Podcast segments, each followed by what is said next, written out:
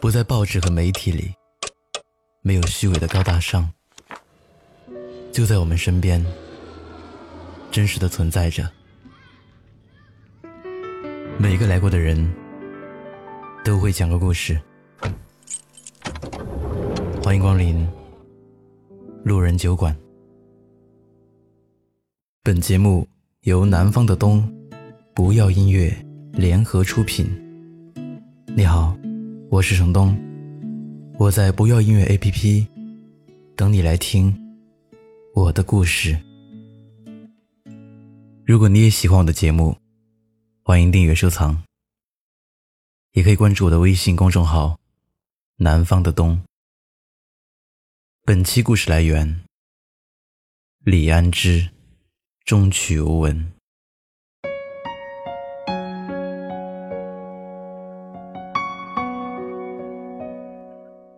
和同事谈起环境对一个人的重要性，同事说：“前段时间有个孩子去他那里面试，问家是哪里的，农村的，挺好的一孩子。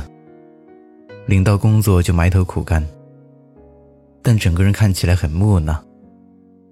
逢人见面，做不到左右逢源，一味的将自己装在套子里。”真的太难带了。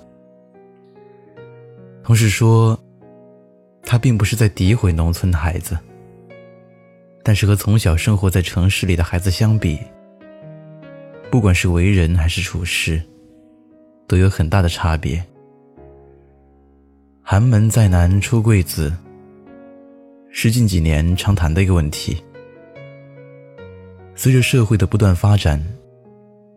一个人能力强的参考标准，早已不是过去的学习好。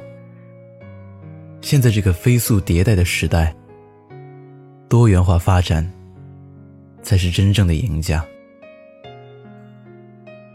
调研可以发现，近些年来高考状元不再是寒门子弟，更多是处于中产阶级以上的家庭。他们可以给孩子提供更好的教育。帮助孩子多元化发展，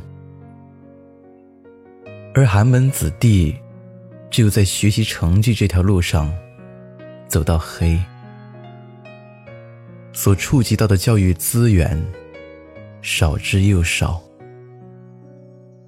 跟中产阶级以上的家庭提供的根本无法相提并论。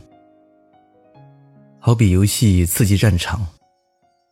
你落地只捡到一口平底锅，人家的九八 K 都快满配了。一个朋友在自己孩子三个月大的时候报了 YGM 的早教班，一直上到幼儿园。保守来说，一年三万，还是十年前的收费标准。早教班结束。随即学钢琴，目前准备考钢琴十级。进到家里，钢琴就摆在客厅。这可能是百分之九十的农村家庭都无法比拟的。今年寒假，准备去伦敦游学。坦白说，十岁大的孩子，现在正接受着我二十多年来。都没有接触过的东西，很让人惶恐。这个十岁大的孩子，我见过。遇到比自己大好多的长辈，都可以侃侃而谈。抛给他一个问题，可以在短时间内做出合理的分析。环境有时候真的可以造就一个人，怪不得孟母要三迁。孔子要周游列国，我也是农村孩子。农村孩子很好，质朴、任劳任怨、善良，但却有一个致命的弱点——自卑。小时候在大山里，跟着父母去镇上的集市，那时候觉得镇上就是整个世界。考上大学，背井离乡，来到一个陌生的城市，才突然发现，自己就像是一只井底之蛙。原来真的是自以为是。偌大的城市，却没有自己的容身之处，一切都那么陌生又新奇。原来过马路需要看红绿灯，商场的大屏幕比自己家里的电视大那么多，游乐场的摩天轮可以升得那么高。太多的不适摆在自己眼前，消化不掉，应付不了，也不懂得如何和别人交流、沟通。为了一点点安全感，索性把自己装在套子里。现实就是如此残酷。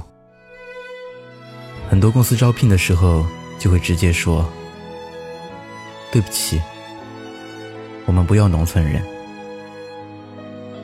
可残酷的现实，并不是要把我们头缩进保护壳里，郁郁寡欢一辈子，而是我们要去完成一个个绝地反击的故事。薛之谦曾说过一句话：小时候觉得这个世界不公平，后来发现这个世界就是不公平，但不公平是好事。它会让你更努力。农村人又如何？出身并没有斩断我们人生所有的可能性，只不过我们想要得到一样东西，需要付出比别人更多倍的努力而已。